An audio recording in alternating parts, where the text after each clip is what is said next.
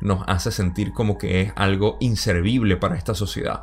Los artes son algo por los cuales nosotros no deberíamos seguir según ellos. Por eso el sistema de educación está hecho simplemente para adoctrinarnos a aquellas cosas que a ellos les benefician. Crear básicamente humanidades por un lado, ciencias por el otro, y eso es algo que les favorece a lo que es la estructura, el mecanismo, la maquinaria, como le decimos también, a este sistema como tal. Entonces, la educación es otra manera por la cual nos hacen sentir ya inferiores o superiores en algunos casos eh, a otras personas y de esa manera nos adiestran para lo que es nuestra, eh, nuestra adultez más adelante. Ahora, por otro lado está la religión. La religión Muchísimos de nosotros sabemos que es un sistema de control establecido desde hace mucho tiempo que eh, lo que ha hecho o lo que ha logrado es básicamente tener el control sobre lo que es la sensación de espiritualidad o sensación de ser, sin tener que utilizar la palabra espíritu, la sensación de ser de quienes somos nosotros. Nos adoctrinan de la misma manera como el sistema de educación, pero ahora en lo que realmente es nuestra naturaleza. ¿Qué nos dice? Obviamente un sistema paterno como en el gobierno, eh, un sistema eh, monárquico que es por el cual nos hacen sentir como que tenemos que venerar a algún tipo de persona, ya sea un sacerdote o al obispo o al cardenal o al Papa como tal en el sistema católico del Vaticano.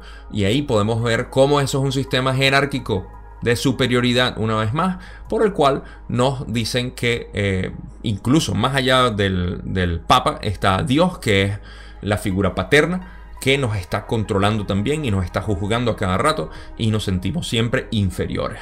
Esa es la psicología por la cual nos manejan para hacernos sentir siempre que necesitamos de una figura paterna, lo cual es completamente falso. La religión también tiene como propósito mantener escondida la realidad de nuestro espíritu, la realidad de nuestro aspecto metafísico que durante miles de años se ha reprimido. Desde eh, la destrucción del templo de Solomon en, eh, hace 2500 años hasta el advenimiento de lo que es el cristianismo moderno.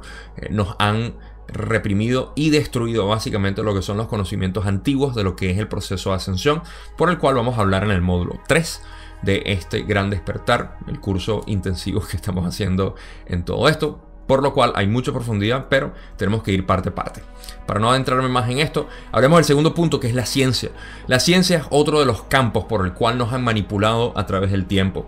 Hace aproximadamente 300 años hubo un despertar científico, de alguna manera, que desafió a lo que era la religión, desafió a lo que era el sistema religioso, eh, la iglesia como tal, y se empezó a tener un estilo o un tipo de pensamiento distinto al que se creía antes. Galileo sufrió las consecuencias de simplemente decir que existían otros planetas que eh, podían tener algún tipo de eh, similitud con nosotros y eh, se le dijo que no era así. También, por supuesto, por haber dicho que eh, en muchos eh, consecuentes historiadores hablan, hablando simplemente de lo que era la naturaleza como tal, eran reprimidos en su información dada. El hecho de decir únicamente que existían otros planetas donde podía haber vida era penalizado por muerte, como muchas otras personas lo vieron en el pasado. El punto es que la ciencia, una vez que empezó a desafiar esto, fue infiltrada porque sabían que iban a revelar lo que es la naturaleza de nosotros como seres humanos. Esta ciencia nos iba a llevar a nosotros a descubrir, como hemos descubierto recientemente con la física cuántica, que somos seres de energía y no seres físicos, lo cual ya destruye por completo lo que es la estructura universal de un Dios paterno, porque si todos somos energía, básicamente todos somos el universo. Pero, para no entrar mucho ahí, la parte de la ciencia que ha eh, reprimido bastante, y vamos a entrar un poco en eso, es la tecnología también.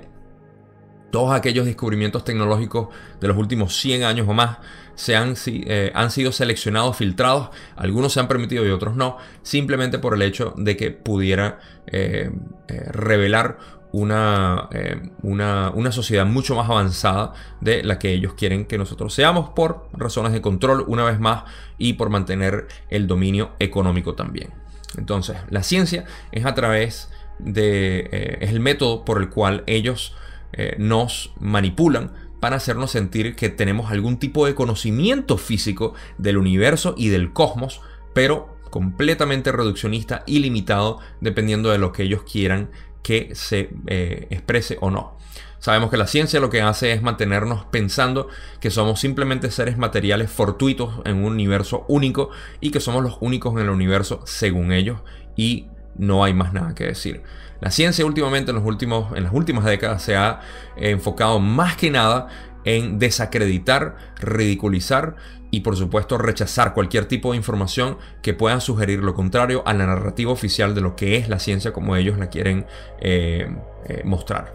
Entonces ese es otro punto en el cual nos han manipulado y siguen tratando de reprimir información valiosa para nosotros saber quiénes somos en realidad y poder avanzar en lo que llamamos este plano físico de tercera densidad.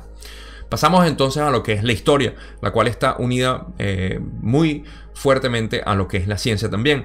La historia es toda aquella información que desafíe eh, lo que es la narrativa oficial de quiénes somos y de dónde venimos, que somos eh, cazadores y recolectores de hace 12.000 años atrás que de repente encontramos lo que era la agricultura y que más allá de eso éramos simples salvajes